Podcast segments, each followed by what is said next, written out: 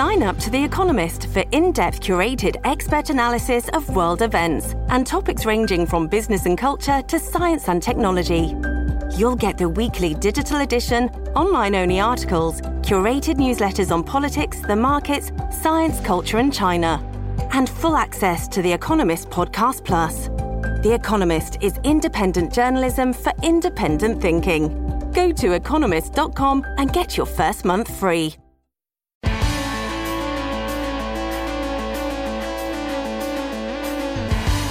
Pod Next. Pod Next. Fala galera, estamos aqui para o episódio 32. Quase, quase que eu não vi direito aqui o número, mas é o episódio 32 do Pod Next. Vamos ter novamente assuntos diversos. Para isso, eu tenho o JP e vou fazer aqui uma stats de quantas vezes a gente vai ser interrompido hoje por crianças desesperadas, né? salve JP, salve ouvintes, aqui é o Gustavo Rebelo, hoje tomando um chimarrão aqui em homenagem ao convidado. Eita! Olá galera, Isabela diretamente do Rio e eu continuo esperando um episódio que a gente vai falar bem da América do Sul. E obviamente, como a gente já meio que deu um spoiler, nós trouxemos aqui o convidado, seja muito bem-vindo ao Podnext, Matias do Xadrez Herbal. Salve Gustavo, JP, Bela. Bem, é, o Gustavo falou que tá tomando mate aí, mas o meu pai, quando saiu da fronteira do Brasil com o Uruguai e veio aqui para São Paulo, ele não trouxe a erva junto. Então eu, eu geralmente eu tomo quando eu tô ali pelo Pampa, né? Mas aqui em São Paulo não tem o hábito. Pô, mas até aqui em Orlando a gente consegue, tem um tráfico aí daí. Não, sim, não é questão de conseguir a erva, né? Aqui em São Paulo, evidentemente, a gente consegue também, mas aqui a minha questão com o chimarrão é muito mais uma bebida coletiva, uma bebida social. Ah, sim, é. Então, assim como outra erva, eu costumo consumir em grupo. Perfeitamente. É. Eu ia comentar isso, quando você ficar falando erva, pode confundir um pouco os é, ouvintes. Eu ia falar que eu planto mate, mas agora eu vou falar que eu planto erva na fazenda também. Eita, Gustavo. Na Flórida liberado? Acho que não, né? Não, o, não. o mate pode. O mate, o mate. É, pergunta claramente sobre o mate, gente. Beleza, vamos pro programa então. Bora, Bora pro programa. E no episódio de hoje recebemos Matias Pinto para falar da política na América Latina, em especial Bolívia e México ambos países com suas dores e próximas eleições. Essa semana trazemos não só uma, mas quatro personalidades. Destacamos as mulheres que ganharam prêmios Nobel de Física, Química e Literatura em 2020. A coluna de estatística é bem preocupante. Falamos da população considerada em extrema pobreza e quais as causas de um número tão alto. Me inspirei em um jogo da NBA para a coluna de economia e vou responder o que é Group Economics que aparece na jersey de André Godala. E não conseguimos escapar do leste europeu nem essa semana. O Kirguistão aparece na coluna do Bizarro. Infelizmente, mais uma semana com o obituário. Falaremos do guitarrista Ed Van Halen. A coluna de meio ambiente se mescla na de tecnologia. E o que será da meta para conter o aquecimento global? Voltamos no tempo com a agenda histórica, respondemos perguntas dos ouvintes e, como sempre, terminamos o episódio com nossas dicas para essa semana. Vambora?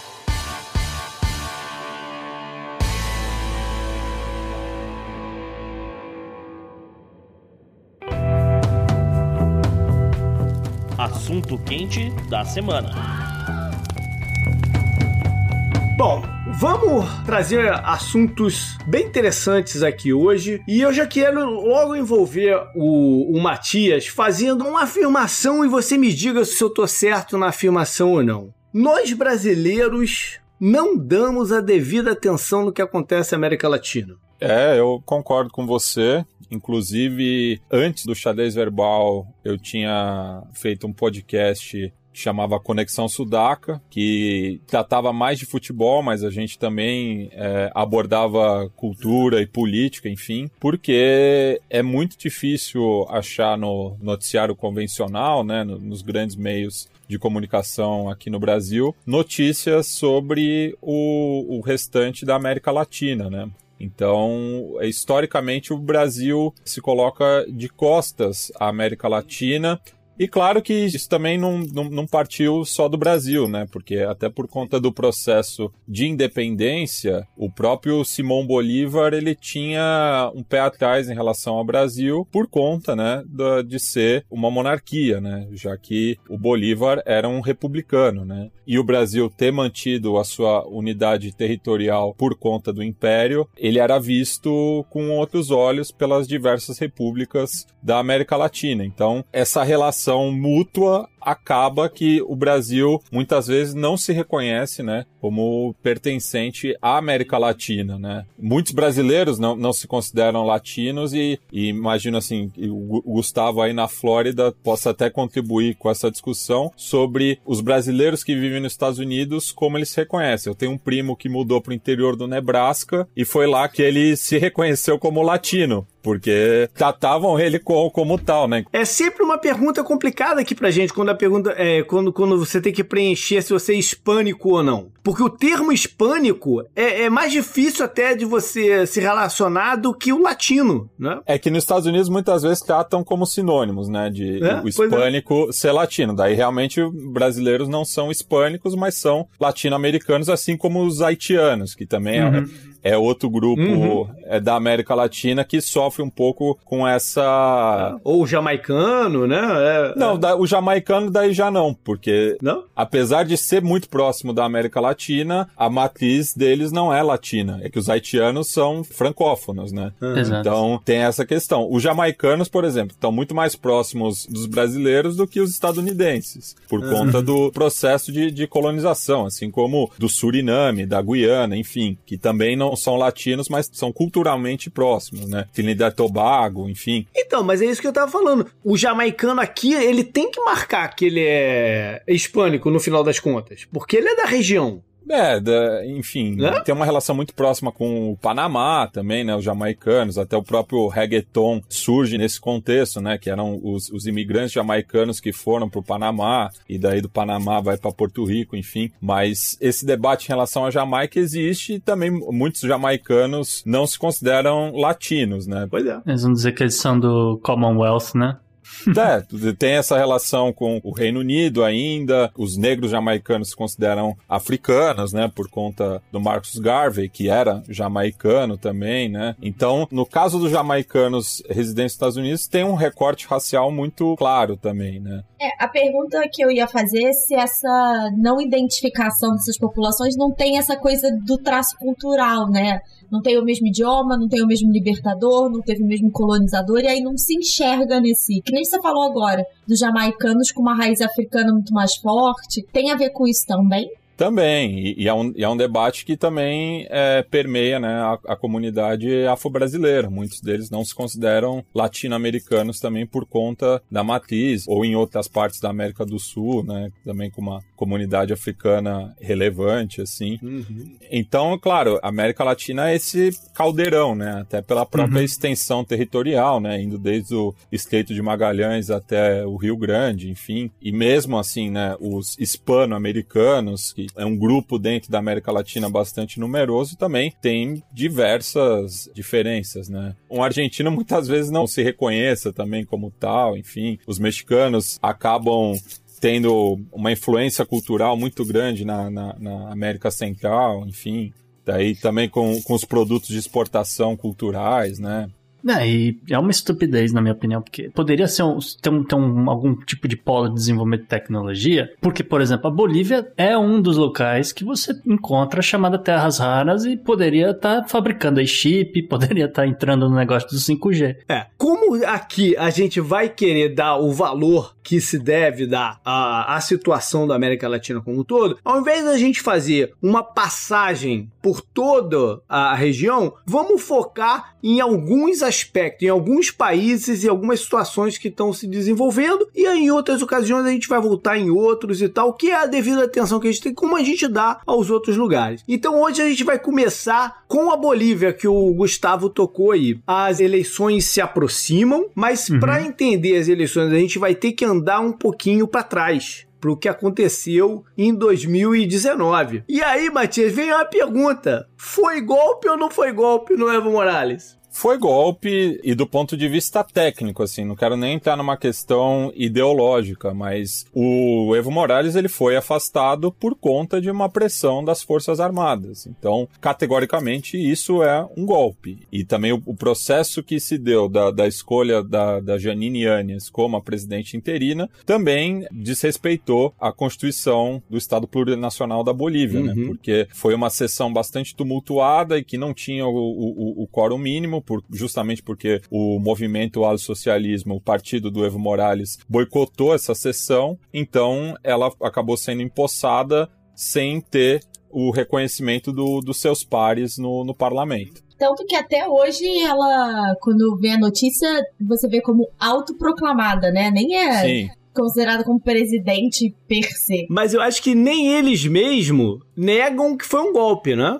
O que eles falam é que foi mais um, vamos dizer, um contragolpe, porque na verdade o golpe inicial teria sido do Evo Morales em né, prorrogar os seus termos de, de, de, mandato por lá. Essa que é a questão que, vamos dizer assim, que eles se pegam para o que aconteceu, né? É, essa é a grande narrativa, né? E daí você também tem o fato, né, de que o, o Evo Morales ele sofre o golpe enquanto ele era o presidente em exercício, ele estava ainda no, no, mandato legal, vamos dizer assim, uhum. né? Porque o Evo Morales ele é derrotado no, no plebiscito, realizado, se não me falha a memória, em 2016, que é, era justamente para ser um referendo né, em relação à, à possibilidade da, da reeleição, porque ele já tinha esgotado esse recurso e daí ele acabou achando uma brecha para se candidatar presidente nas últimas eleições que foram realizadas em 2019. Então, a partir do momento que ele está cumprindo o mandato dele, nem a narrativa do contragolpe pode ser posta, né? Porque ele teria que passar o poder se fosse essa a questão, né? O que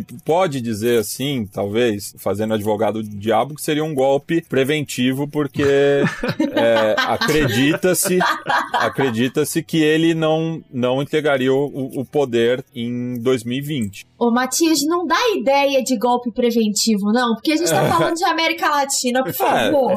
Mas então, a própria Bolívia tem um histórico bastante complicado, né? Porque ela teve 46 presidentes ao longo do século XX. Maravilha. Eu ia roubar uma frase de um senador republicano de Utah hoje que disse que os Estados Unidos não é uma democracia, é uma república. Ah, meu Deus. É, estamos nesse pois nível é. aqui também. Nesse aspecto, Bela, não é nem América Latina, né? É, é América.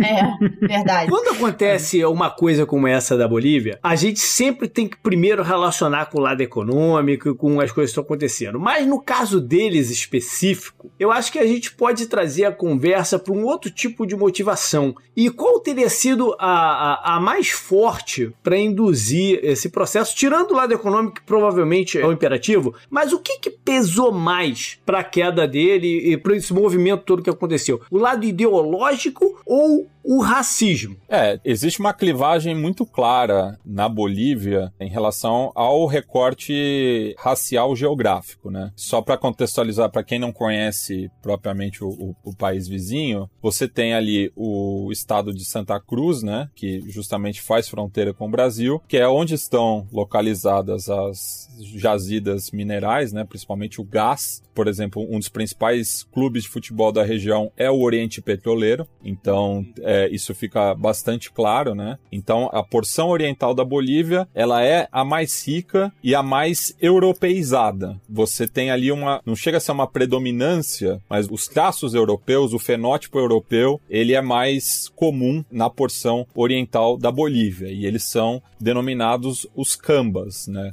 Enquanto que no altiplano, sobretudo La Paz, que aí tem essa questão, né, que La Paz não é propriamente a capital, mas acaba sendo a sede do governo, enfim, onde está o Palácio Queimado, por exemplo, outro indicativo aí da, da instabilidade política boliviana, né, o, o, nome do palácio presidencial é Palácio Queimado.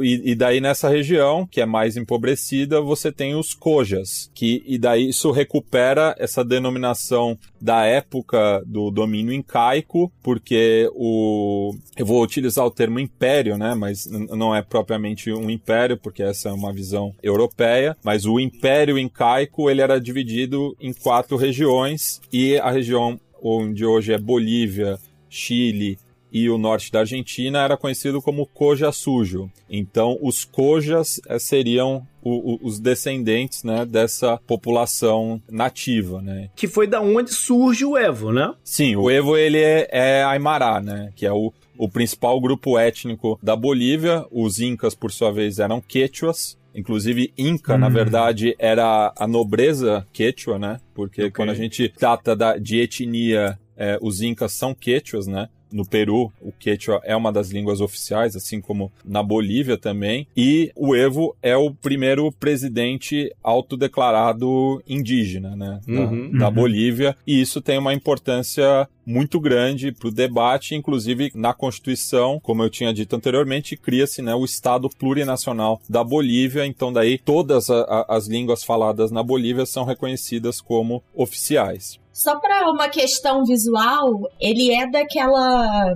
etnia, né, como você falou aí, que são aqueles grandes ponchos coloridos, os chapéus cocos, né, aquele traço bem marcante da região. Para quem ainda não pescou o nome, é bem essa questão visual que a gente tem na Bolívia, né? É. Você tem uma ideia de percentual da população que descende dessa etnia ou, ou não? Dos Aimarás, propriamente, posso dar uma pesquisada aqui mas o que se sabe é que na América do Sul a Bolívia é o, é o, país com maior percentual da população nativa, né? Um pouco à frente do Peru, né? Bolívia e Peru são, são os uhum. países com os maiores percentuais, mas a Bolívia isso acaba sendo ainda mais evidente, né? Até porque o Peru, até por conta da, da posição dele, né? Tendo a costa, tudo, acabou recebendo bastante imigração do Japão, por exemplo, né? Você tem, é. inclusive, o próprio Alberto Fujimori. Fujimori. É. Bom, o, o Gustavo falou da parte tecnológica, de metais importantes. O, o, Evo veio há pouco tempo dizer que os Estados Unidos foram um player importante na, na queda dele e que o grande interesse dos Estados Unidos é o lítio que tem na, na Bolívia. Onde a gente pode colocar o dedo em tudo que aconteceu, que a gente pode colocar o dedo que, da participação americana? Acho que é uma questão bastante comum né, no continente. Quando se descobrem essas riquezas, você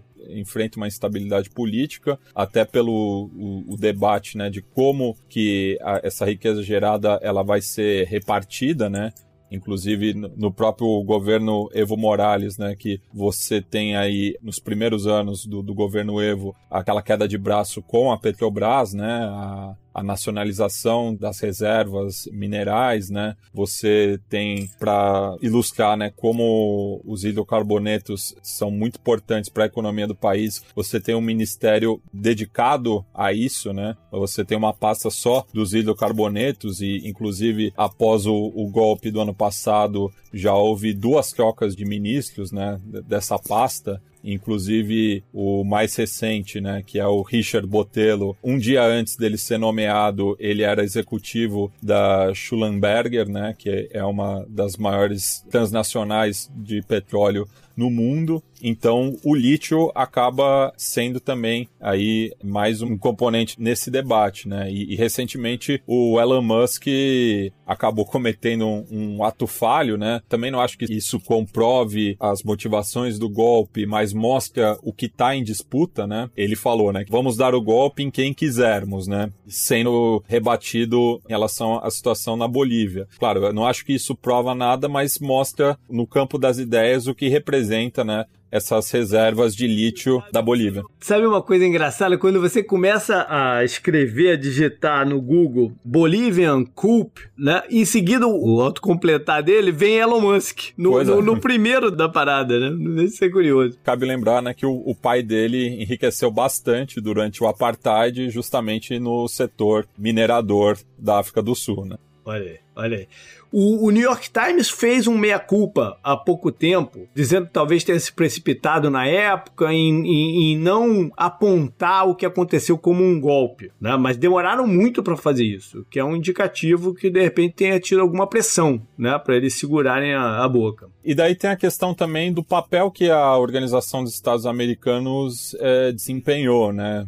Uhum. Saiu essa semana um pré-relatório da OEA dizendo que não houve fraude nas eleições, não é isso? E como é que ficou essa questão envolvendo a OEA? O relatório não saiu um relatório oficial? Como é que tá o pé aí da organização nesse sentido? O próprio secretário-geral da OEA, o Luiz Almagro, né, que foi chanceler do Uruguai durante o governo Mujica, ele, até pela própria mediação que está sendo feita na Venezuela, que é um aliado importante da Bolívia, né, pelo menos era, né, com os governos Evo Morales e o chavismo, ele acabou politizando demais a questão na Bolívia como se fosse um desdobramento da situação na Venezuela, né? Como se fosse algo correlacionado, assim. O que é um erro, né? Um erro gr grosseiro, né? Total, porque a OEA, que devia manter uma postura neutra no debate, acabou politizando, jogando lenha na fogueira e cravando, né, a tese da fraude das eleições, que foi algo que foi bastante discutido também, até pela forma como se deu a vitória do Evo Morales no primeiro turno, né? Porque cabe lembrar que, de acordo com a legislação boliviana, se um candidato que ocupa o primeiro lugar tem mais de 10 pontos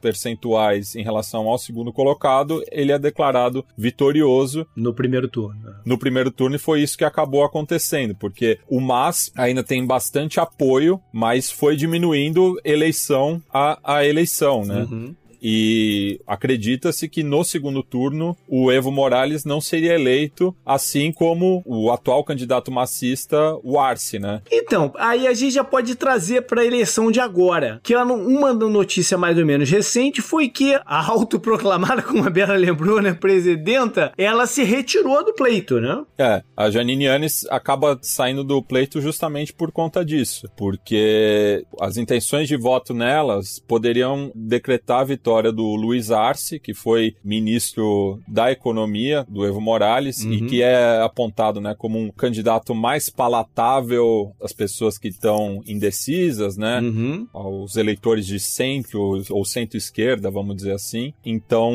a retirada da candidatura da Janine Yanes pode forçar o segundo turno, porque do contrário. Ia pulverizar. Ia pulverizar e o Messa, que é o, o principal opositor e que foi o, o, o candidato derrotado nas eleições do ano passado poderia perder no primeiro turno. Então acredita-se que no segundo turno, daí com todas as forças de oposição ao MAS unidas, inclusive o Camacho, né, que foi talvez o, o, rosto mais conhecido do golpe e que da semiótica do golpe é um, uma figura bastante central, né, porque é um candidato branco, cristão, teve toda essa questão também da Bíblia, né, da queima da Wipala, que é a bandeira dos povos originários, enfim, dessa reconquista da Bolívia que foi um discurso muito forte no ano passado. Matias, estamos aí agora menos de duas semanas até a eleição. E tá no ar a pergunta: vai ter Evo Morales na cédula ou não? Só contextualizando, o Evo ele estava tentando sair candidato pelo Senado por Cochabamba, né? E daí tá essa discussão por conta do domicílio eleitoral, né? Então, a princípio, o nome do Evo não consta na cédula. Sim, mas só destacando que não seria para presidente, né? É, é uhum. para senador. Isso, seria senador. Ele que no momento se encontra na Argentina, né? Porque corre uma ordem de prisão contra ele. É, e teve uma discussão porque corria o risco do partido do Evo nem poder estar na cédula, né? Porque eles teve, eles liberaram uma pesquisa que foi interna do partido, isso é proibido pela legislação boliviana. Isso foi levado à Suprema Corte, a Suprema Corte deixou é, entrar na cédula, o que, né, de novo, não existe ninguém santo, eles já usaram essa própria cláusula da Constituição contra os seus opositores. E aí, o fato da justiça ter sido montada, né, por esses anos todos de governo Evo, agora estão beneficiando o próprio partido. Então também tem essa instabilidade aí de o que, que seria legítimo ou não na concorrência do pleito. É. Se eu puder sintetizar aqui como está a perspectiva então da, da eleição, é o seguinte: o partido do Evo, a maior chance dele é ganhar direto no primeiro turno. Se for para o segundo, ele passa a não ser mais o, o, o favor. Apesar dele ser o líder percentual de intenção de voto, ele passa a não ser mais o, o favorito ou o principal candidato. Então, qual é o risco eminente se ele ganhar isso no primeiro turno? De dar ruim, da eleição acabar não sendo válida, eles arrumaram um jeito de não validar essa brincadeira. Eu acho que as chances são muito grandes, até pelo próprio papel que a Janine Yanes está desempenhando, né? De também colocar em dúvida o próprio processo eleitoral, mesmo sendo organizado aí pelo governo interino, né? E ela está se posicionando de maneira bastante contundente para uma presidência interina, né? O que reforça mais uma vez, né, a tese do, do golpe. Então, e aí, Matias, como é que fica a situação do Evo em caso de derrota? Porque, né, de vitória a gente imagina que ele, como senador, ele possa ter imunidade, mas e se ele perder, como é que fica? Ele e o partido dele para presidente também, né? É, exato. É. Eu acho que ele se manteria na Argentina, né? Porque do, dos governos vizinhos é o mais próximo é, ideologicamente dele, né? Uhum ele estava no México, né? O primeiro destino dele foi o México, né? Sim, o que daí o México, na verdade, independente do governo, né? E até por essa questão de uma aparência democrática, né? Que é, é chamado no próprio país da ditadura perfeita. Principalmente durante os governos sucessivos do PRI, o partido. Penha Neto. Não, não, não, não, não, o, o, PRI, não, o PRI é do Penha Neto, mas é que estamos falando do ao longo do século XX, né? É, lá atrás. É, é que é, o PRI é o Partido da Revolução Institucional, né? Institucional. Que é, o, é, é o nome mais paradoxal para um, um partido, né? É, enfim. O Matias só tá dando ideia. Agora é o, a ditadura perfeita, é o golpe preventivo, cara. Aqui, a gente não pode botar esse episódio para vários políticos ouvirem, hein? Tá proibido. Vou fazer um disclaimer então, que pouca gente sabe, mas assim, o Matias ele é anarquista, então ele gosta do caos. é verdade, eu não tô mentindo. Oh. Pouca gente Olha, sabe. eu não posso nem xingar, porque ele tá aqui em São Paulo, então ele vai sofrer junto comigo. Os meninos estão imunes, mas a gente tá aqui sofrendo junto. pois é. A gente não, tá imune mais ou menos, né? Mas, mas esse, esse, esse é outro assunto. E, e, só concluindo, JP, que o, o México tem essa tradição de ser um país que recebe bem asilados políticos, refugiados políticos, enfim. Então, acaba sendo muitas vezes, né, um, porto seguro, né, aqui na América Latina. Então, só, só, dando um exemplo bastante claro disso, o Fidel Castro, né, ficou durante bem muito lembrado. tempo no México e durante a ditadura, da, do, dos ciclos de ditaduras na América do Sul também, vários oposicionistas é, foram ao México. Aqui nos Estados Unidos, o pessoal do rádio, quando vai mudar de um assunto para o outro e tem um gancho assim, eles eles dizem que eles usaram um Segway, né? Que é aquela, aquele, aquele negócio que tu vai em pé assim, para elétrico uhum. então. Então a gente pode Segway aqui da, da Bolívia pro México. O uhum. que tem hoje um, um presidente, que é o Manuel Lopes Obrador, que é uma figura muito contestada também. Né? E por quais razões, Gustavo? Então, JP, o... começa que o Obrador ele foi eleito pelo partido que ele mesmo criou, ele desbancou aí o, o PRI, né, como disse o Matias.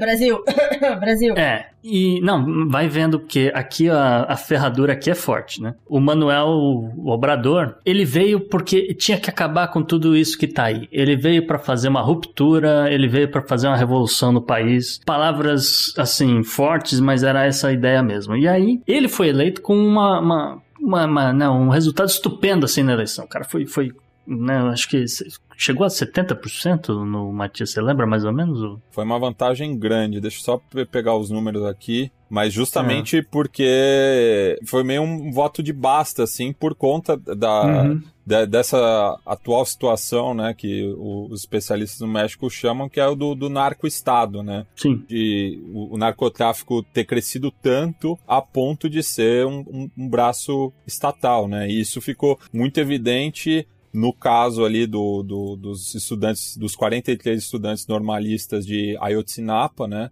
É, uhum. no estado é, de Guerreiro, ali no, no sul, sudoeste do México, né, na costa do Pacífico, é, que estavam é, eles estavam juntando fundos numa cidade vizinha para relembrar o, o, massacre de Tlatelolco, né, que é um evento bastante marcante na, na história do México, inclusive completou-se né, 52 anos na semana passada, no dia 2 de hum. outubro, hum. e ano após ano, principalmente a juventude mexicana relembra do, dos estudantes caídos, já no contexto da ditadura perfeita, né, desses governos do PRI, porque na a época eles estavam protestando contra a, a corrupção em relação à realização dos Jogos Olímpicos de 1968 na uhum. cidade do México.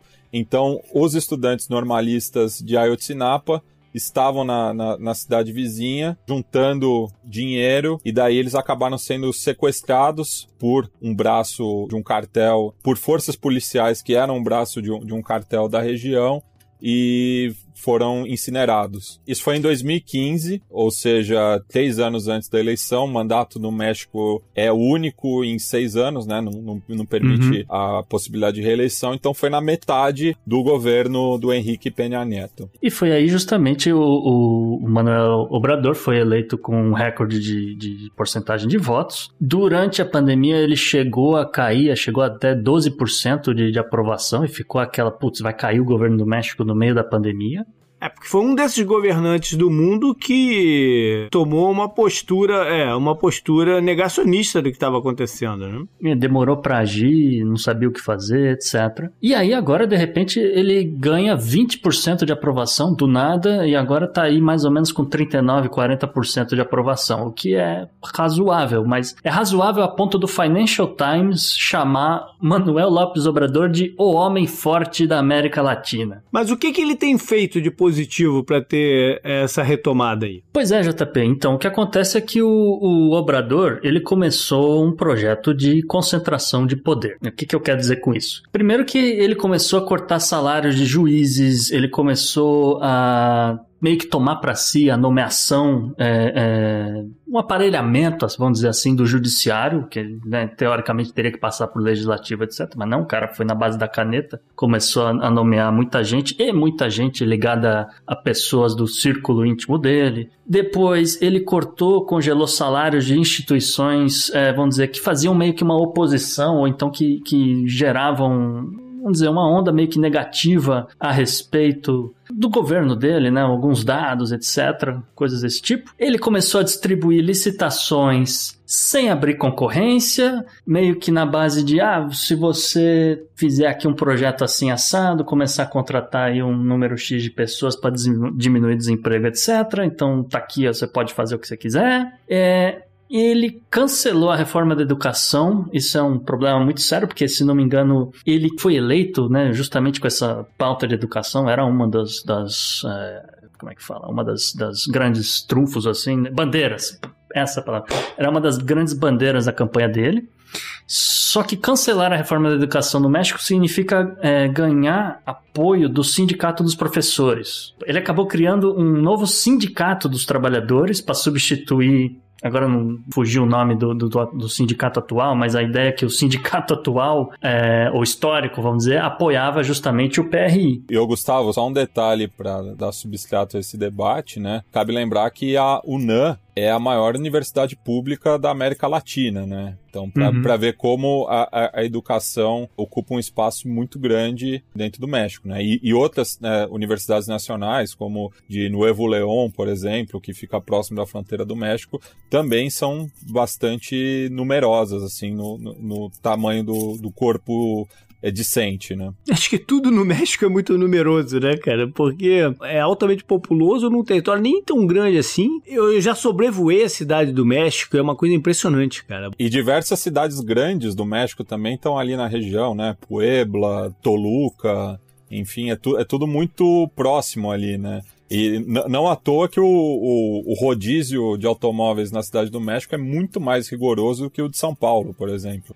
E essa coisa da corrupção, que é intrínseca da, América Latina, né, de, de, um modo geral, a parada no México em específico é, é pesado, né? É pesado. Os mexicanos são é, é uma experiência cultural. E não ir ao México. Não ia a Cancún. Não é porque você foi a Cancún, você não conheceu o México, né? Sim. Mas é uma experiência cultural ir ao México que eu queria me, é, é, eu queria me aprofundar um pouquinho mais. Eu, eu tenho uma, um, uma, uma experiência com o México que também é um pouco dispar, mas foi uma experiência antropológica, que foi ir a Tijuana. E a ah. Tijuana é uma experiência antropológica, cara, antropológica. Você ter coragem.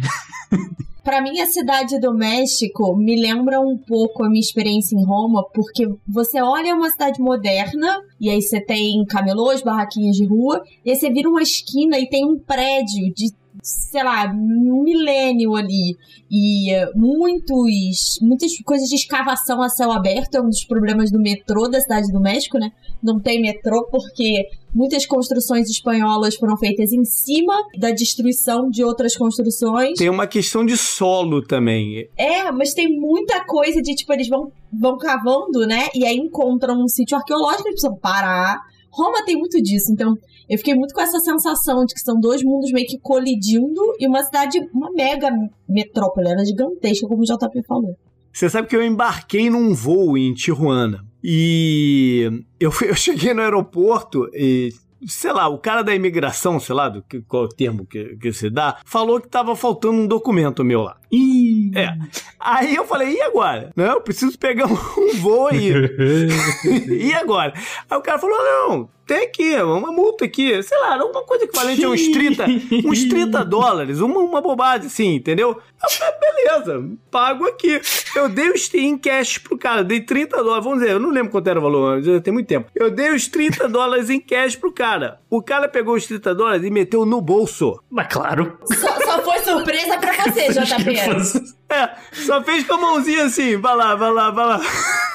Ou seja, é uma parada que a gente está acostumado, é muito, é muito próximo, né, essas questões. E aí a gente vê o discurso de, de você entrar querendo fazer rupturas e tal, sempre ganha, né? Porque isso tudo é muito pesado. Bom, mas de qualquer forma, JP, 2021 teremos aí eleições do legislativo mexicano e aí coisas podem acontecer, porque a gente vai realmente saber como é que tá a popularidade, né? É, o, é, uma, é, uma, é o tipo de midterm, né? Que você meio que avalia a, se quer a continuidade do governo ou não, votando no, no legislativo. Aí a gente vai ver se ele, se ele é o homem forte da América Latina mesmo ou não, né? Exatamente, JP.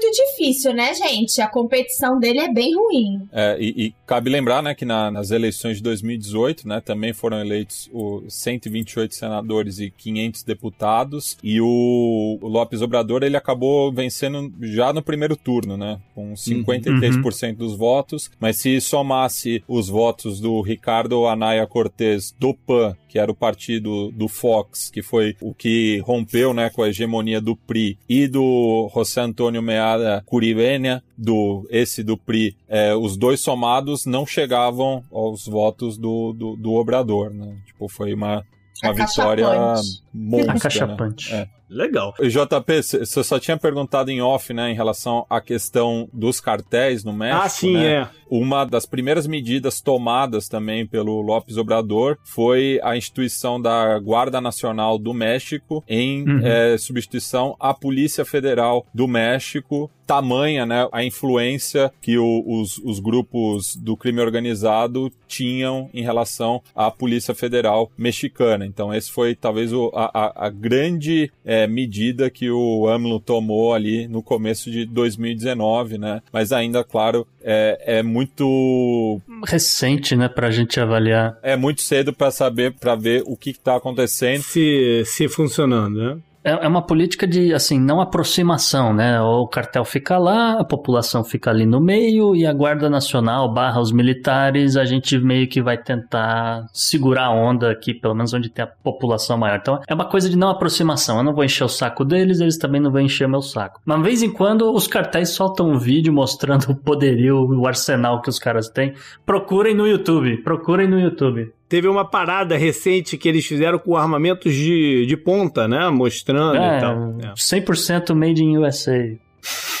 Se eu não me engano, esse foi de Jalisco. Jalisco, né? É. Sim. Jalisco é meio. Do espanhol é meio a cuna, né? Do crime organizado no país, né? Ali que se organizou, né? O, o primeiro grande cartel que teve no país, porque antes era tudo bastante pulverizado, né? Só que agora é, tá voltando a essa situação passada, porque os cartéis estão se dissolvendo e daí estão criando várias forças regionais, mas muito fortes, né? Você sabe que é, é eu trabalho com turismo e trabalho com, com México também, e a, até bem pouco tempo estava impossível de ir para Acapulco, que é icônico, né, de turismo. Até por conta do Chaves, né? Exato. E tá melhorando um pouquinho. Uh, o nosso fornecedor lá do México disse que você já consegue fazer o voltar a, a, a trazer os turistas para lá, já tem, já tem estrutura para não ter problema lá com. De, e, e, e, e, JP, Acapulco fica justamente no estado de Guerreiro, que é onde foi que aconteceu aquele, aquele crime que eu citei no, no começo desse bloco, né? Dos estudantes normalistas. Então, para ter uma ideia né, da, da, de como essa zona turística também é bastante impactada né, pelo, pelo crime organizado. É algo aqui no Brasil, né, só fazendo um paralelo, porque é, é irresistível também, é, lembra muito Angra dos Reis. que, que, poderia mudar o nome para Angra das Milícias, né? É, é melhor ficar por Cancún, gente. Up next. Up, Up next. next.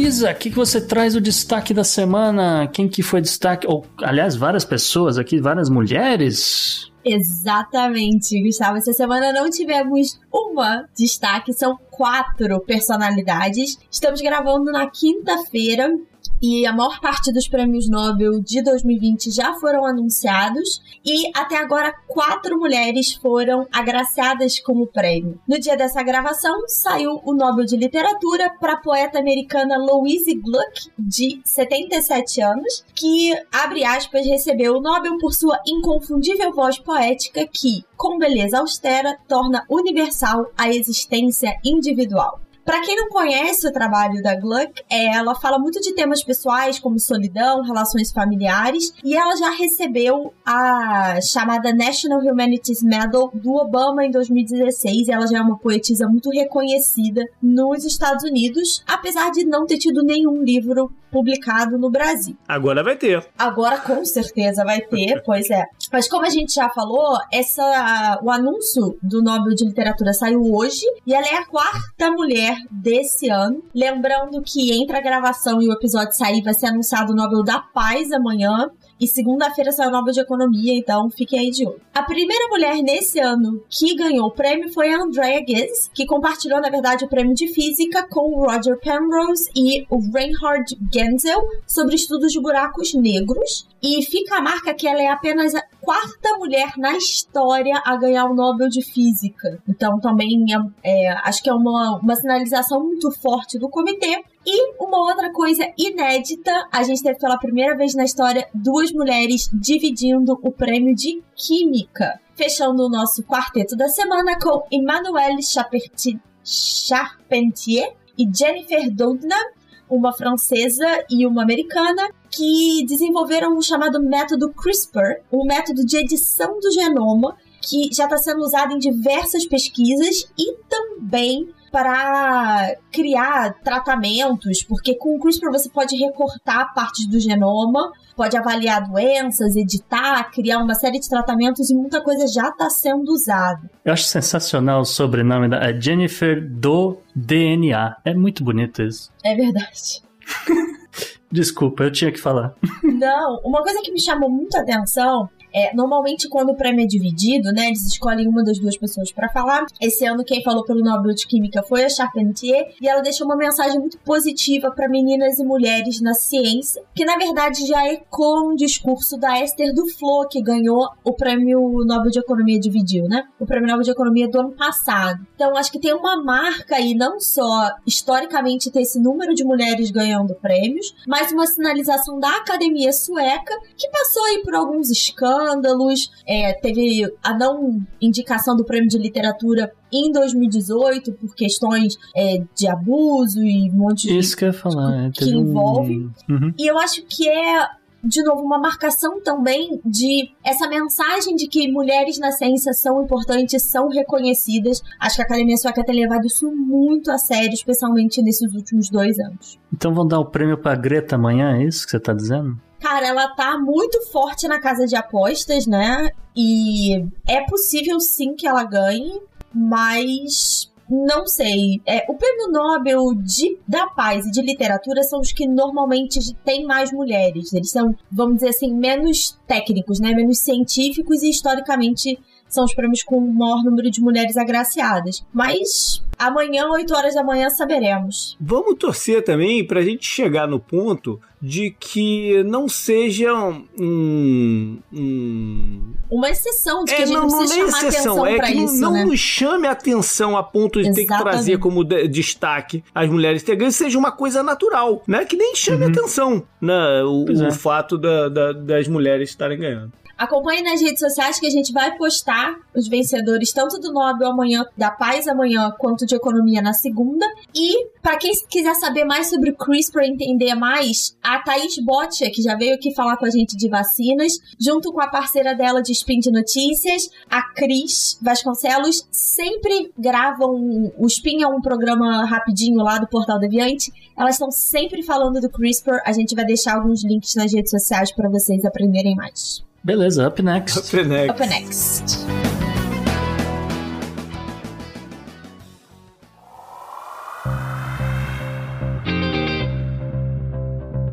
Estatística. Números A complexos. estatística é uma ferramenta. É, vamos falar então de Covid no ranking da estatística da semana e não é, não é boa notícia, né, Gustavo? Não, infelizmente a projeção aqui é bem ruim, viu, JP? Por conta da Covid, por conta da crise climática atual, vamos dizer assim, né? Porque tem seca no Brasil, tem seca em outros lugares do mundo, etc. E, claro, não pode deixar de ser por conta de guerras. Temos aí diversos fatores que tudo indica vão levar ao aumento da chamada população em extrema pobreza, que, né, no caso aqui, eles ganham até 1 dólar e 90 centavos por dia, o que dá mais ou menos aí 10 reais e 66 centavos. E aí a projeção fala em pelo menos um aumento de pelo menos mais 150 milhões de pessoas até 2022, dados de acordo com o Banco Mundial. E é isso, né? Não tem muito o que fazer. é, Infelizmente, é inevitável, vamos dizer assim, a questões climáticas e vo- você tem a grande parte do, de países ao redor do mundo com agricultura de subsistência que não né, extremamente vulneráveis a, a, vamos dizer, um período longo de, de monções que até então não existiam ou então um período muito longo de seca. O que eu acho de útil dessa, dessa informação, se se tem um lado útil né, que, que, que possa ter, é de repente fomentar a conversa sobre renda básica universal por todo lado. né? Essa é uma conversa que tem que ser amplificada. né? Não quer dizer que, que a solução tem que ser imediata, mas tem que ser amplificada a fórmula disso acontecer, porque é inevitável que aconteça também. Então, isso tem que começar logo a ganhar força. Não, e essa discussão, essa fala do JP de uma renda básica é muito reforçada, por exemplo, pelos resultados de Brasil. A gente já comentou aqui que a, a taxa de extrema pobreza no Brasil é a menor desde os anos 80 por conta do auxílio emergencial. Se você parar pra pensar, tem traços aí com essa renda básica universal que, de novo, né, tem muita coisa para ser discutida, mas é muito curioso e a gente só vai conseguir observar a real taxa de pobreza no Brasil a partir de janeiro ou fevereiro do ano que vem, quando o auxílio efetivamente acabar e a gente não sabe o que será da renda cidadã. né? E aí é, a gente lembra, né, que por mais que exista pobreza no Brasil, por mais que exista gente passando fome, por mais que exista, vamos dizer, uma estagnação do crescimento da renda da população, a gente ainda não está dependendo de, sei lá, a nuvem do gafanhoto mudar de lado para comer, entende? Que a situação, por exemplo, lá na Etiópia, na Somália, etc., que o Matias tanto destacou no xadrez herbal desse ano. Legal, up next. Up, Up next.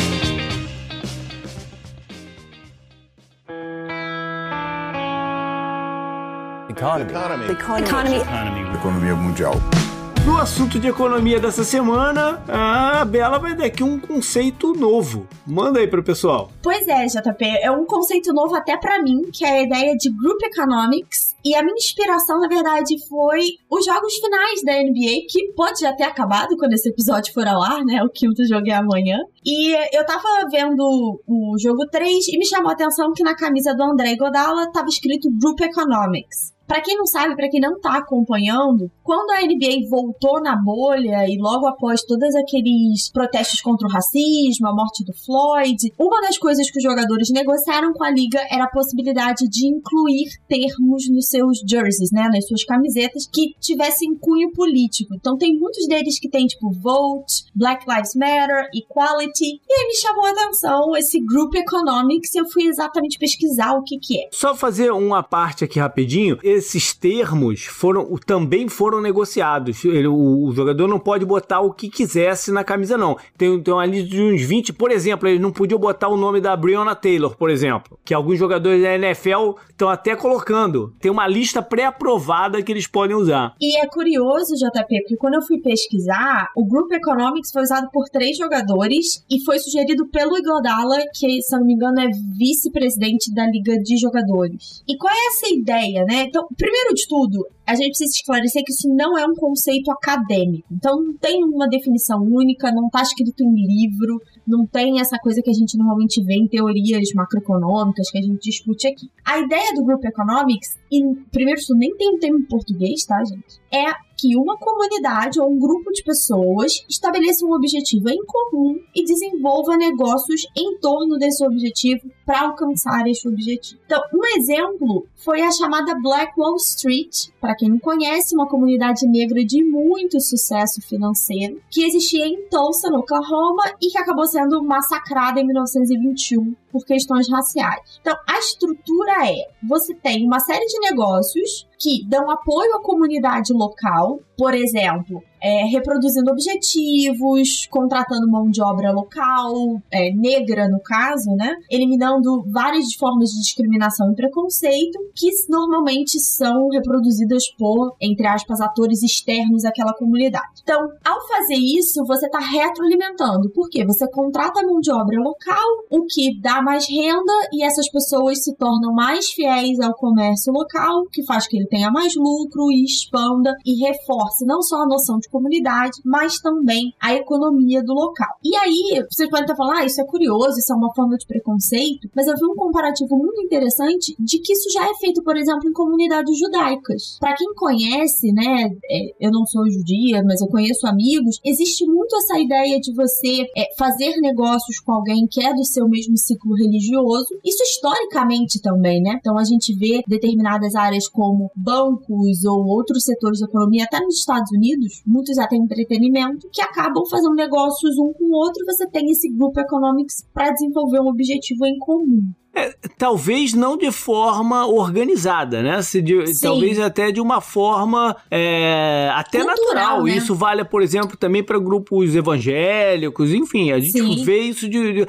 Agora, deixa eu te fazer uma pergunta antes de você prosseguir. Em que, que fundamentalmente isso se difere de um conceito de cooperativa que tenha no Brasil, por exemplo? Isso que eu ia perguntar. Porque na cooperativa, na verdade, você tem um único negócio, vamos dizer, e várias pessoas trabalhando juntas. Então, sei lá, uma cooperativa de leite. Um pequeno produtor de leite não tem poder de negociação com uma fábrica de laticínios, mas se você tem vários juntos, você diminui o custo de transporte, diminui o custo de várias logísticas, aumenta seu, sua capacidade de negociação. O Group Economics não necessariamente, ou na verdade a ideia nem é você ter todo mundo no mesmo tipo de negócio. Então, é você realmente oferecer diversos serviços e produtos para você alimentar a comunidade como um todo. Porque, por ah. exemplo, uma cooperativa, de novo, de leite, né? Você, você até tem o banco ali dentro, mas você não necessariamente está envolvendo um comerciante local de frutas e legumes. Então, ele pode estar tá descolado do objetivo central, né? A ideia do Group Economics passa por uma ideia de desenvolvimento comunitário. Acho que a diferença está aí também. Legal. E aí, nos Estados Unidos,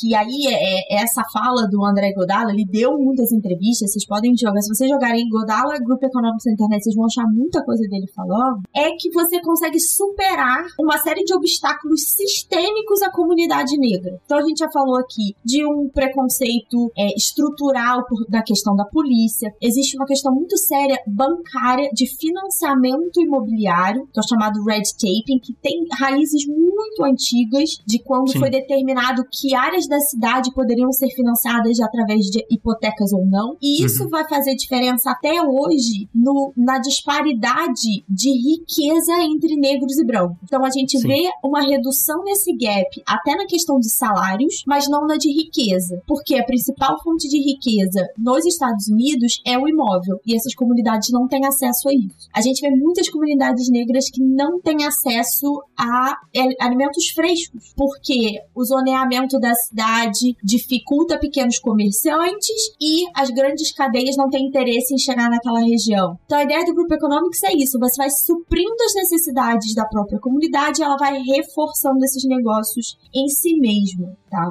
É, a zona leste aqui da cidade mesmo tem um supermercado, Exatamente. enquanto você olha, por exemplo, a zona norte aqui tem pelo menos cinco ou seis só em volta aqui do condomínio onde eu moro.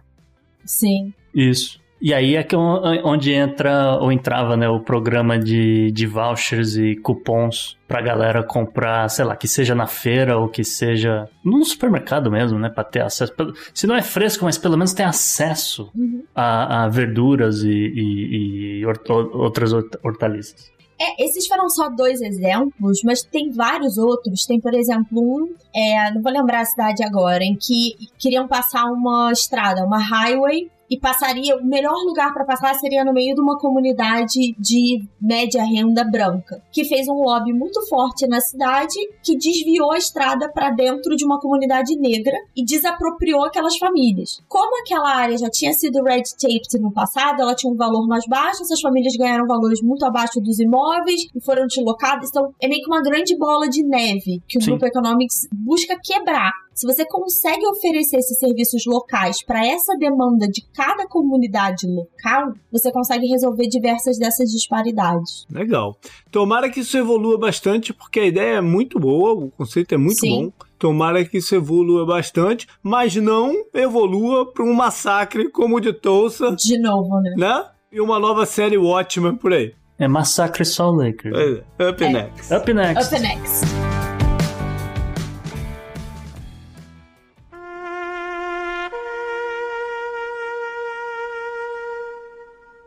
Ícone do rock no obituário de hoje.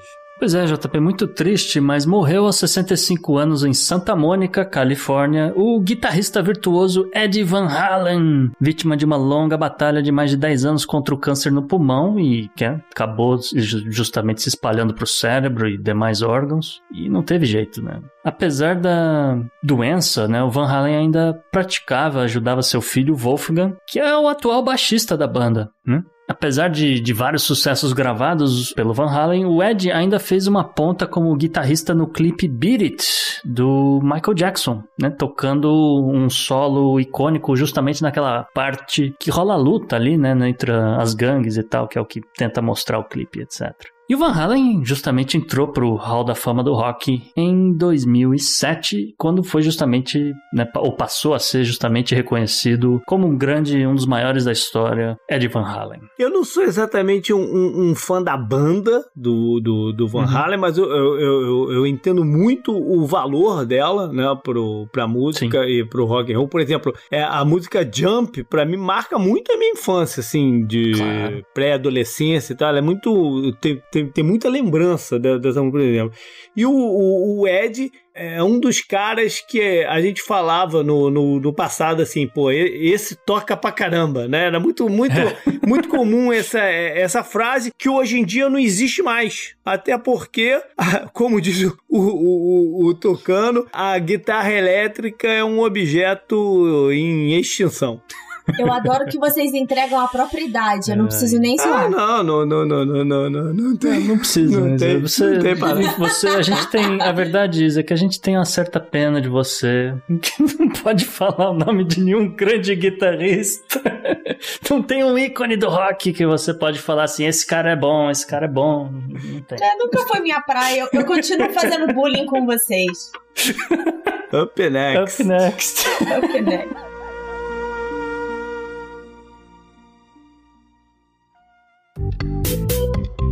Our enemies are innovative and resourceful, and so are we. They never stop thinking about new ways to harm our country and our people, and neither do we. You can actually see Russia from land here in Alaska. JP, a gente não consegue passar uma semana neste episódio sem falar de uma eleição doida pelo mundo. Pois é, qual é o destaque bizarro dessa semana? Não, eu ia dizer, a gente não consegue passar uma semana sem falar do leste europeu, ou no caso aqui, no, no centro asiático, aquela, aquela área. É, é, essa questão de eleições, a gente já tocou nesse, nesse assunto hoje em relação à Bolívia, é, é, é global esse problema, né? E agora o, o que está em foco é o Kirguistão. É, eles tiveram uma eleição parlamentar e ela foi anulada por diversos motivos, né? Mas vamos, vamos só fazer uma voltinha aqui. O Kirguistão é, é, é, um, é um país que é, fazia parte da União Soviética, ele é na, na Ásia Central, e por incrível que pareça, ele é conhecido como um país democrático, seja lá o termo que você queira dar para isso. Ele é um país democrático e que é, as eleições são importantes, o povo tem voz. Recentemente teve, tiveram dois presidentes que foram afastados por causa de protestos, um em 2005 e um em 2010, e tá havendo um novo movimento na, na, na para isso. O estopim foi é, basicamente a fórmula da, da, da eleição né, que, que diz que um partido para ter as cadeiras no parlamento precisa de ter pelo menos 7% dos votos totais. E aí deu confusão sobre se estava legítimo o resultado ou não, porque só quatro dos 16 partidos conseguiram é, chegar a esse número. Eu só não entendia, de tudo que eu li, eu só não entendi se as pessoas votavam na pessoa ou se votavam na legenda. Ué, como se fosse uma coisa assim, partido, assim, meio é. eleições do Botafogo, por exemplo, tu vota na legenda lá e, e os caras assumem um número X de cadeira lá no, no conselho deliberativo do, do time, sabe? Eu só não entendi se vota na pessoa ou vota na legenda. Mas enfim, a confusão tá formada e a situação política do atual presidente passa a ser muito difícil porque esses, esses partidos que teoricamente tiveram uh, uh, acima dos 7%, a maioria são os apoiados por ele e tá aí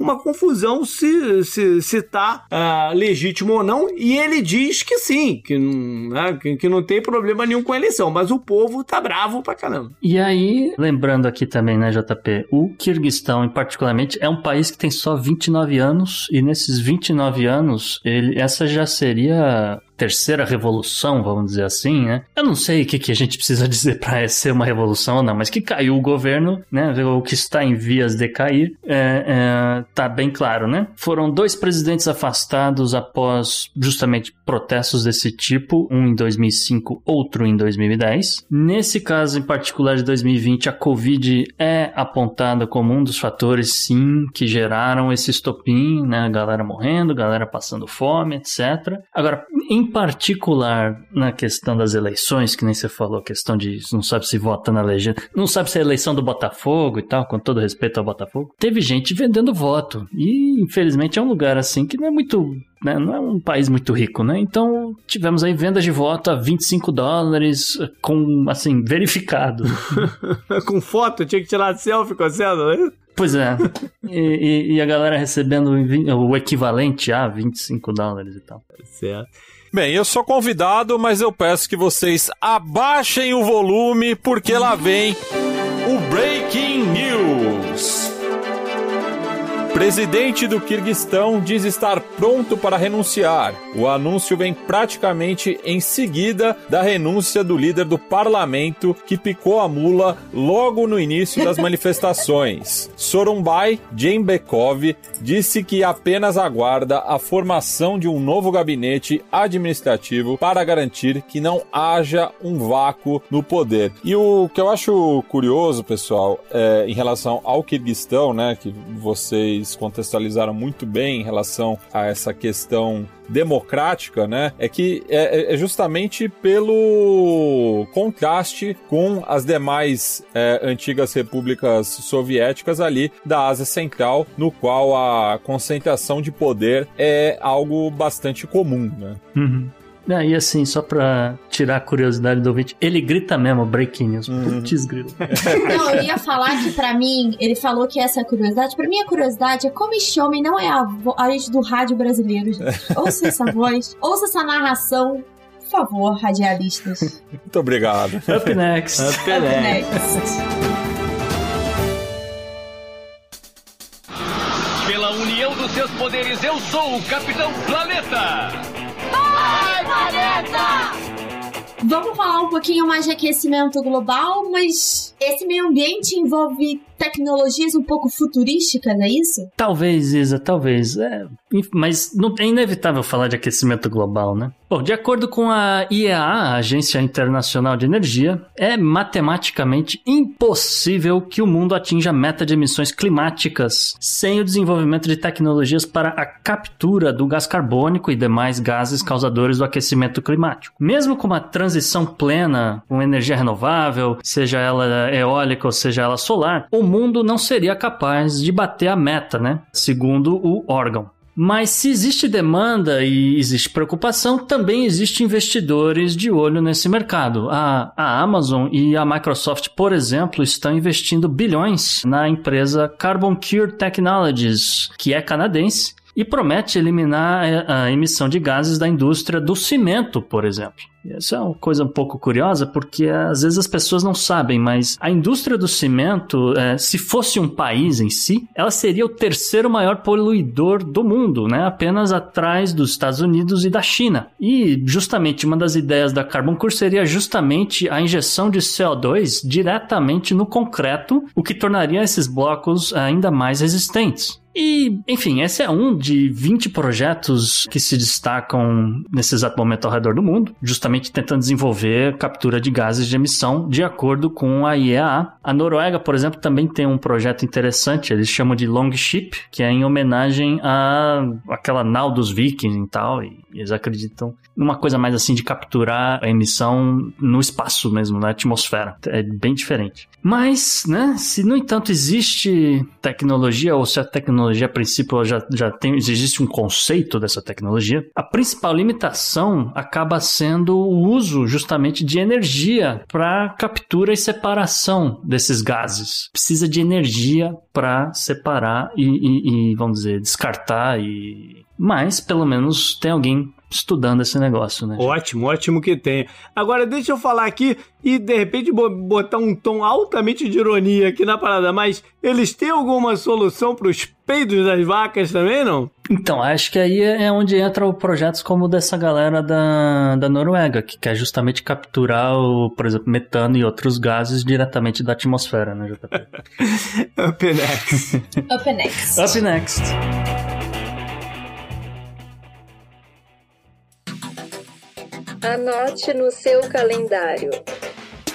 E JP, o que, que você traz no calendário dessa semana? Então, eu vou começar pelo dia 11 de outubro é, de 1971, quando John Lennon lançou a música Imagine. Que é, uma, é um hino aí de, de paz e de convivência, né? Que deveria ser mais seguido, mas a gente acaba não vendo tanto assim. É, dia 12 de outubro de 1492 foi quando Cristóvão Colombo chegou nas Américas. Aí controvérsia de onde foi exatamente que ele, que ele chegou, de fato ou não, mas é, é, essa data e começa a confusão toda nos nossos continentes de um modo geral. Cristóvão Colombo que está cancelado nessa onda de cancelamentos, Cristóvão Colombo é um deles. Tanto é que agora no dia 12, geralmente tem o feriado, um feriado o aqui feriado, nos Estados Unidos, é, um falar, feriado é. escolar, bancário e tal. Mas, por exemplo, na escola do Arthur no calendário não tá mais escrito Columbus Day, tá? Eles deram outro nome lá pro, que tem nada a ver com o negócio. O, o,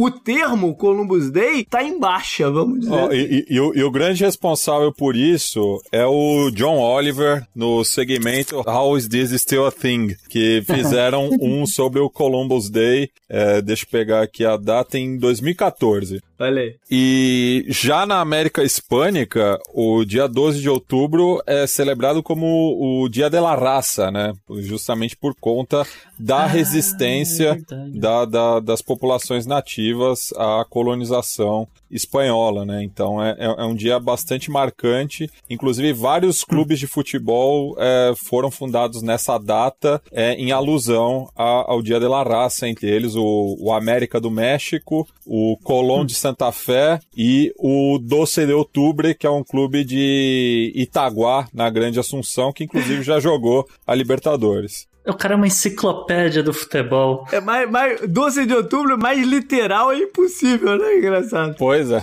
Eu ia falar 12 de outubro é dia do, do agrônomo, do engenheiro agrícola e tal, mas deixa pra lá, isso aqui é mais importante.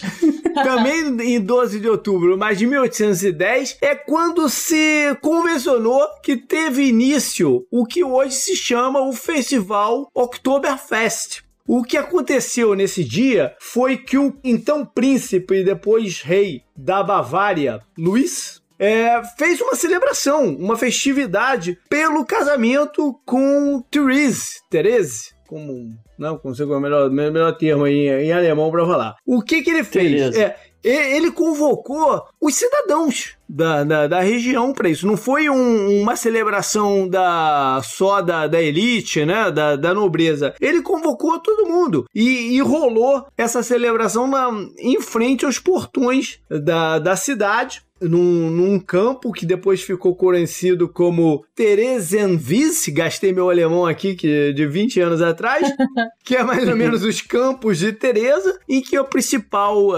atração foi a corrida de cavalos, que era algo muito comum na região. Hoje em dia, o Oktoberfest é gigante, é, milhões de galões de cerveja são consumidos mundo afora. Não, hoje em dia não, que tá cancelado, né? É, o, não, não, não. Vocês entenderam o que eu quis dizer. Esse ano foi suspensa por conta da pandemia, mas o governo da Bavária calcula né, um prejuízo de um bilhão de euros. Olha aí, olha aí. Caraca. E dia 12 de outubro tem a festa do 12 também lá em, em, Ouro Preto, que eu fui na década de 90 e não sei como é que eu sobrevivi a ela. E em, outubro 13 de 54 foi quando Nero foi oficializado o novo imperador de Roma. Ele substituiu Cláudius, que foi assassinado pela esposa. E vem a pergunta, né? Não tinha uma escolha melhor do que o Nero, né, cara? Ele veio para acabar com isso que tá aí, tocar fogo em tudo e começar do zero.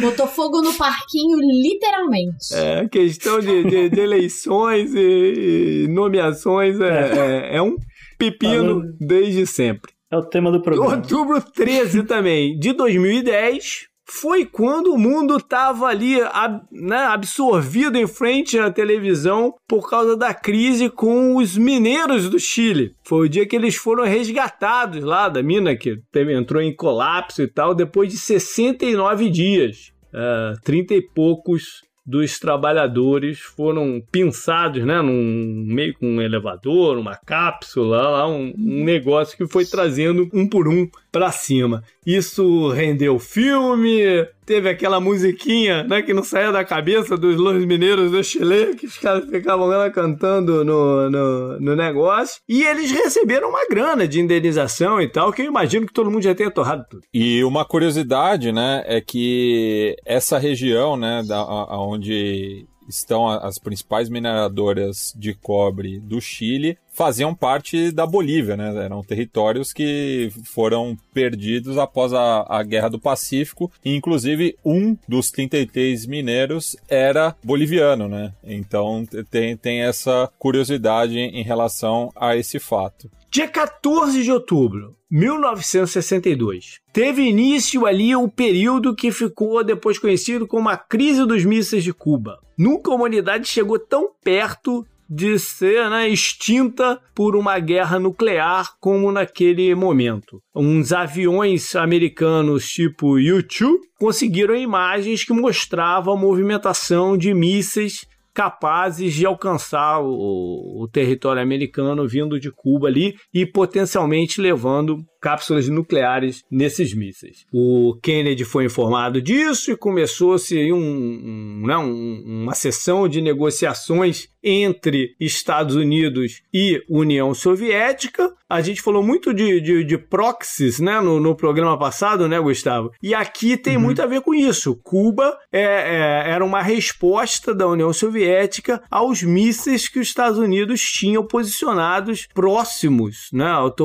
ao território soviético, soviético especialmente na Turquia e na Itália. Ah, essas conversas, essas negociações se alastraram. O Fidel tinha muito medo de um, uma nova tentativa de golpe patrocinado pelos Estados Unidos, como que tinha uh, rolado há mais ou menos um ano antes na Baía dos Porcos, e ele forçou uh, a barra para a União Soviética fazer essa movimentação de mísseis. O Che Guevara queria já bombardear tudo, o cachorro louco queria, queria bombardear tudo, e o Fidel era reticente, porque ele sabia que Cuba ia ser extinta, né? Se, o, se, o, se começasse uma confusão nuclear ali mesmo. Então promoveram negociações até quase o último minuto lá, já mencionei o ótimo, o último minutinho lá da, da, da brincadeira, né? E acabou-se num acordo entre o Kennedy e o Nikita Khrushchev, que era o líder do Partido Socialista, Comunista e, e, né, e mandatário lá da, da, União Soviética. Acabou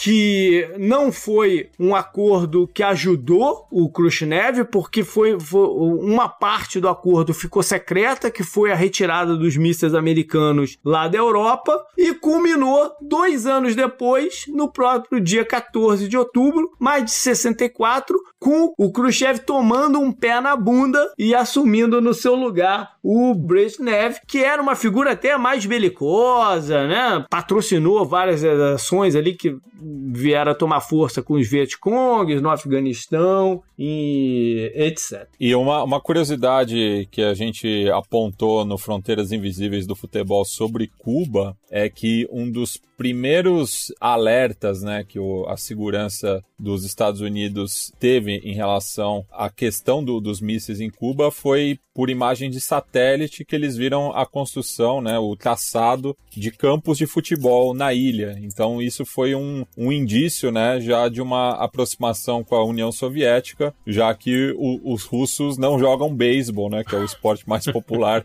da ilha. Então, esses os militares é, soviéticos que estavam lá na, na construção do, dos mísseis trouxeram junto consigo o, o, o futebol, né? Olha aí. Saudades fronteiras invisíveis. Também, viu? Mas só quando a vacina. Não. Só quando tiver vacina. É não fosse o Fronteiras e o. Bom, hoje em dia ainda tem o Escriba Café, mas não fosse o Fronteiras eu tinha perdido muita coisa que eu aprendi na história. Olha aí. De verdade. Up next. Up next. Up next.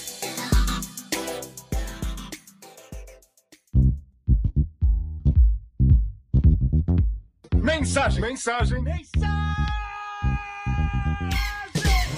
E essa semana temos duas mensagens que, na verdade, são duas perguntas dos ouvintes. É, a primeira é do Felipe Fetzer, que chegou pelo Instagram, que ele chamou a, a atenção para o seguinte fato: a gente vê muitas pesquisas de votos nas eleições dos Estados Unidos que mostram os percentuais de intenção de votos para o Biden e para o Trump. Mas, considerando que lá a gente tem colégios eleitorais, a questão estadual toda, o que ele queria saber é se essas pesquisas estão levando em consideração relação essa proporção ou se sempre saem as pesquisas em relação a votos absolutos? Na eleição passada, o pessoal de estatística e que faz essas pesquisas, né, tomou uma pancada na cabeça muito grande com críticas sobre o resultado final, né? Depois uhum. foram ver que eles não estavam tão errados assim. O grande problema é que é, nos números aqui dos Estados Unidos é que a margem de erro é muito maior do que em outros Exato. lugares. E o uhum. componente que faz essa margem de erro ser tão grande é a não obrigatoriedade dos votos. Então existe uma, existe uma diferença enorme do que da intenção de voto do sujeito e o sujeito aparecer para votar. E esse ano ainda vai uhum. ter um outro componente que é o sujeito aparecer para votar e o voto dele não for contado, né? Ainda tem, mais, ainda, uhum. ainda tem mais esse agravante esse ano. O que a gente vê nas pesquisas aqui são os números absolutos e são também os números quebrados por estado, que são até mais uhum. importantes. Eles dão um cheiro muito bom do que está acontecendo. O problema é esse, é que a margem de erro, por definição e por teoria, tem que ser muito grande. E aí, JP, como você falou, os caras tomaram uma pancada na cabeça e aí é um tal de cada grupo, cada instituto de pesquisa elaborar uma metodologia nova, uma coisa diferente. Então, tem muita gente que está pegando, juntando tudo e tirando uma média. Eu não faria isso, porque cada uma é uma metodologia diferente, é, é uma pergunta que você faz para pessoa diferente. Algumas não incluem outros partidos, outros nomes que estão nas cédulas nesse é. exato momento. Então é, é, é, como se você, sabe, se você perguntar, ah, você prefere o Biden ou o Trump, entendeu? Ah, mas só tem duas opções. Se eu quiser votar numa terceira, se eu não for votar, qual a diferença faz? Então é, é um pouco complicado. Tem gente muito boa é, fazendo isso. Por exemplo, você tem o Sim. 538, que é um site do cacete de estatística, né? E eles são, são muito boas. Teve uma mulher que eu até sigo ela no Twitter, eu esqueci o nome dela, é Rachel, ela tem um sobrenome complicado pra caramba. Mas ela, na última eleição, no midterm, ela cravou exatamente o número de acertos e quais assentos que o, os democratas iam virar no, no Congresso para tomar o Congresso. É do cacete o trabalho dela e a metodologia dela. Eu vou trazer uhum. aqui num, num, o nome dela num, num, num, programa seguinte aqui que me, me, me, falhou agora. O próprio quadro de estatística, é. de repente. Beleza. E a segunda pergunta que chegou pra gente foi do André Mulim, direto do Twitter, e ele tá perguntando se essa escalada nacionalista continuar nos Estados Unidos, para onde vão as empresas? E se nos Estados Unidos começar a ficar perigoso para mão de obra estrangeira, né? A gente tá vendo aí uma pressão é, do Trump especialmente contra isso, o que, que pode acontecer? E se existem outros países que estariam aptos a receber essa carga de trabalho, a ter essa mesma estrutura, e ele lembra que tem muito trabalho aí que não é absorvido por questões remotas remotas, né? O que muitos trabalhos mais intelectuais fazem. O que será dessa mão de obra mais braçal? É, eu vou responder aqui, o André. É, não é exatamente assim essa escalada nacionalista, tá? Mais a ideia de você retornar empresas para os Estados Unidos. Então, você vai deixar de comprar alguma coisa feita em algum país da Ásia para você comprar alguma coisa feita nos Estados Unidos. Não é exatamente uma aversão ao trabalhador estrangeiro, porque senão eles teriam realmente acabado completamente com o, o, alguns vistos de trabalho. Claro que limitaram, claro que é, tem outros problemas envolvidos aqui, mas não eliminaram na necessidade de mão de obra especializada, principalmente. Seja num setor de, de tecnologia, que nem ele cita, seja para mão de obra para catar laranja na Califórnia, entende? O visto de trabalhador temporário no campo ficou, inclusive, deficitário esse ano.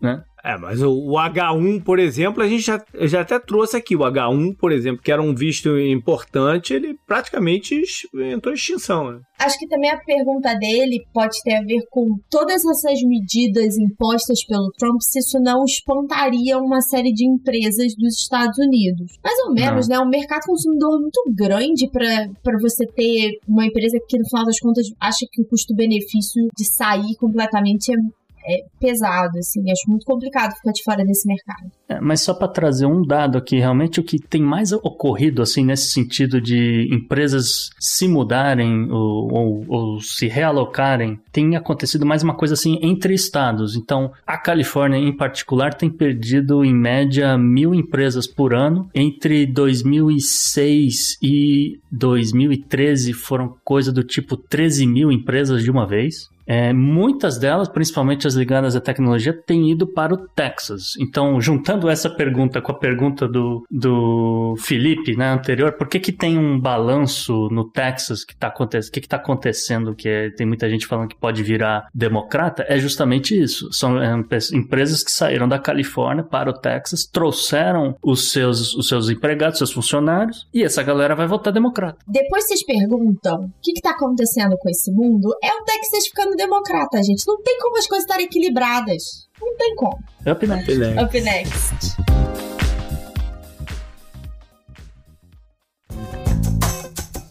Esse eu recomendo pra você. Eu recomendo, eu recomendo pra você. E como sempre, para terminar com chave de ouro, nossas dicas da semana, que vai começar com o nosso querido convidado. O que, que você recomenda para os nossos ouvintes, Matias? Olha, eu vou recomendar um canal no YouTube argentino que chama Um Mundo Imenso. É, ele é muito bem produzido, tá em espanhol, evidentemente, mas tem as legendas, então fica fácil de acompanhar, né? Não, é, ele é bem didático tem bastante é, informação na tela, além das legendas. Então, para quem não for habituado com o castelhano, vai pegar ali uns 90%. E traz curiosidades sobre o mundo todo, como diz o próprio nome do, do canal, em vídeos curtos que dificilmente passam de 10 minutos. Enfim, acho muito bacana e tem muitas curiosidades interessantes lá. Maravilhoso. JP, o que, que você traz pra gente essa semana? Então, eu, eu já trouxe um ou dois sugestões de livro do John Le Carré. E eu vou mais uma aqui hoje. Eu vou com o Alfa, Alfaiate do Panamá. É, é um livro que teve um filme também com o uhum. Pierce Brosnan, não, né, o ex-007. E o Geoffrey é, Rush. É, é, é o Geoffrey Rush, que faz o, o alfaiate, na verdade, né? É, o John Le Carré tem, tem aquela mão pesada, né? Da, da espionagem, do, do, do, do, das crises internacionais. Esse aqui é um livro um, um pouco mais light, porque é, é, um grande golpe, né? Que, que os caras vão dar. Eu não vou dar grandes spoilers, mas, enfim é, se passa no Panamá, envolve um agente do MI6, envolve um ex-presidiário que está morando por lá e se tornou o alfaiate. Enfim, vale a pena porque é, é um pouco mais leve e divertido do que normalmente o Le Carré faz. Maravilha. E você, Gustavo, o que, que você sugere para os nossos ouvintes? E essa semana também vou trazer um, um, filme aqui, uma coisa também um pouco mais lúdica, mas ao mesmo tempo é uma história verídica, uma história muito bem contada, que é o filme O Grande Desafio, é um filme de 2007 e apesar do título, na verdade é um filme sobre debates, né? A gente está em época de eleição, a gente só falou de eleição nesse programa e é justamente, né, acompanha acompanha essa história todos os debates. E é um filme em particular muito interessante do ponto de vista histórico histórico também, porque ele conta a história de um grupo que foi formado, é, um time de debates. Os Estados Unidos tem muito disso, ainda existe muito disso. Você formar um time de debates para competir com outras escolas e tal. E esse, esse contado nesse filme foi justamente formado no Texas, na década de 30, no meio do Jim Crow Laws, né, as leis Jim Crow, então é muito interessante. É, conta com Denzel Washington, Forrest Whitaker e a Journey Smollett de Lovecraft Country, que tem feito muito sucesso, nesse, mas nesse filme ela ainda tinha 20 anos. Fica então a dica. E Isa, o que, você tem? Eu também vou trazer hoje um canal do YouTube que infelizmente parou de produzir vídeos essa semana, que é o Great Big Story, que era um braço da CNN nos Estados Unidos para tentar competir com o BuzzFeed e com o Media, por exemplo, como um, um, canal mais descontraído. Infelizmente foi fechado depois de cinco anos, mas tudo continua, todo, tudo que eles já produziram continua no ar. Eu recomendo fortemente, é muito legal. Eles cobrem histórias de todo mundo com questões culturais e muito interessante. E se vocês quiserem começar por um, tem um episódio em que uma das produtoras faz sete receitas de miojo recomendadas pelo mundo e é muito divertido. E fica aí a dica, lembrando que todos os links estarão nas nossas plataformas, inclusive para compra do livro que o JP recomendou hoje. Bacana, e com isso a gente fecha aqui o programa. Antes de, né, do encerramento, eu queria agradecer muito ao Matias pela presença e perguntar, Matias, como é que tá lá no xadrez? O que, que você quer contar aí pra galera? Bem, primeiramente agradeço ao convite do Gustavo, a companhia de vocês. O Gustavo é um parceiro de longa data do xadrez verbal. Então, é, eu me senti muito honrado em, em, na, na, devolutiva, né, de poder contribuir aí com vocês. E o xadrez verbal, né, desde o começo da pandemia, a gente tá com o boletim do especial sobre o coronavírus, né, com, junto com o Atila Yamarino, que no começo era semanal e depois a gente acabou é, revezando com um programa tradicional, que já na, também no começo da pandemia estava nesse formato, né, a cada 15 dias. Então toda sexta-feira a gente grava e sobe o programa ali nas primeiras horas do, do sábado aqui no Brasil. E tá muito bacana, assim, a gente tá tendo um retorno muito bom. Felizmente a audiência cresceu durante a pandemia, fugindo um pouco do, do que aconteceu na podosfera, né? Que o pessoal falou que por conta da mudança de hábitos, né? Muita gente ouviu o podcast no trânsito, enfim, e isso acabou refletindo um pouco na audiência, mas a gente conseguiu crescer nesse período porque estamos cobrindo, né? Do, do, a nossa maneira, né? O que está acontecendo aí no, nesse mundão de meu Deus. Maravilha. Perfeito. Faça que nem os nossos ouvintes também. O Felipe e o André mande pra gente suas dúvidas, seus, seus questionamentos, suas críticas, sugestões, o que quiserem. Pode ser pelo e-mail, pode ser pelo contato arroba opodnex.com ou pode ser pelas redes sociais, pode ser diretamente pro meu JP underline Miguel ou para o Gustavo no arroba gu underline rebel. E para mim no arroba Bela Fontanella, tudo com dois L's no Twitter e arroba também Yo, né? Y-O Matias Pinto. É, homenagem a um, a um quadrinho argentino. Eu pensei que era uma coisa meio rapper. É, o pessoal, o pessoal costuma achar que, que é yo, mas é yo. Muito bom. Já pode vir pra fora. E lembrando que vocês seguem o nosso podcast no arroba o Podnext, tanto no Twitter quanto no Instagram, com conteúdos exclusivos durante a semana. Maravilha, até mais. Abraço. Tchau, galera, até semana que vem.